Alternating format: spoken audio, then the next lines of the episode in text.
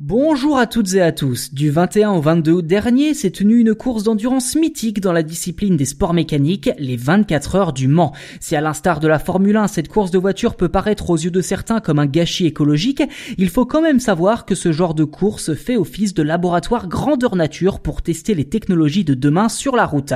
À ce propos, le fournisseur d'énergie des 24 heures du Mans, Total Energy, a annoncé qu'à partir de l'édition 2022, soit l'année prochaine, les voitures seraient alimentées par un carburant 100% renouvelable issu de l'agriculture.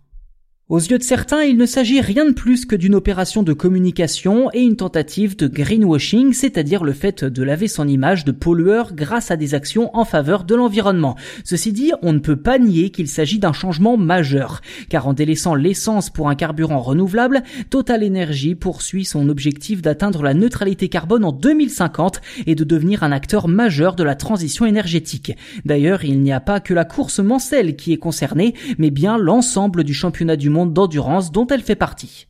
Dans le détail, ce nouveau carburant sera produit à base de bioéthanol. Si vous ne le savez pas déjà, l'éthanol avancé est issu de résidus vinicoles tels que les lits de vin ou les mares de raisin. On l'obtient notamment après trois étapes, la fermentation, la distillation et la déshydratation. Cette base est ensuite mélangée à un autre dérivé de l'éthanol, puis mélangée à d'autres additifs de performance issus de la technologie Excellium mise au point par Total Energy. Au final, ce nouveau carburant portera le nom d'Excellium Racing 100 et c'est à la raffinerie de Fézin dans le Rhône que sa production a été confiée avec des déchets agricoles provenant de la région.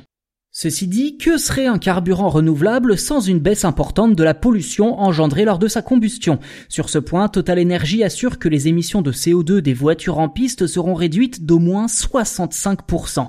À l'heure où les véhicules grand public embrassent tour à tour les modèles électriques et hydrogène, il y a sans doute davantage de chances pour que l'Excellium Racing 100 soit réservé aux courses de voitures plutôt qu'il ne soit accessible au grand public un jour.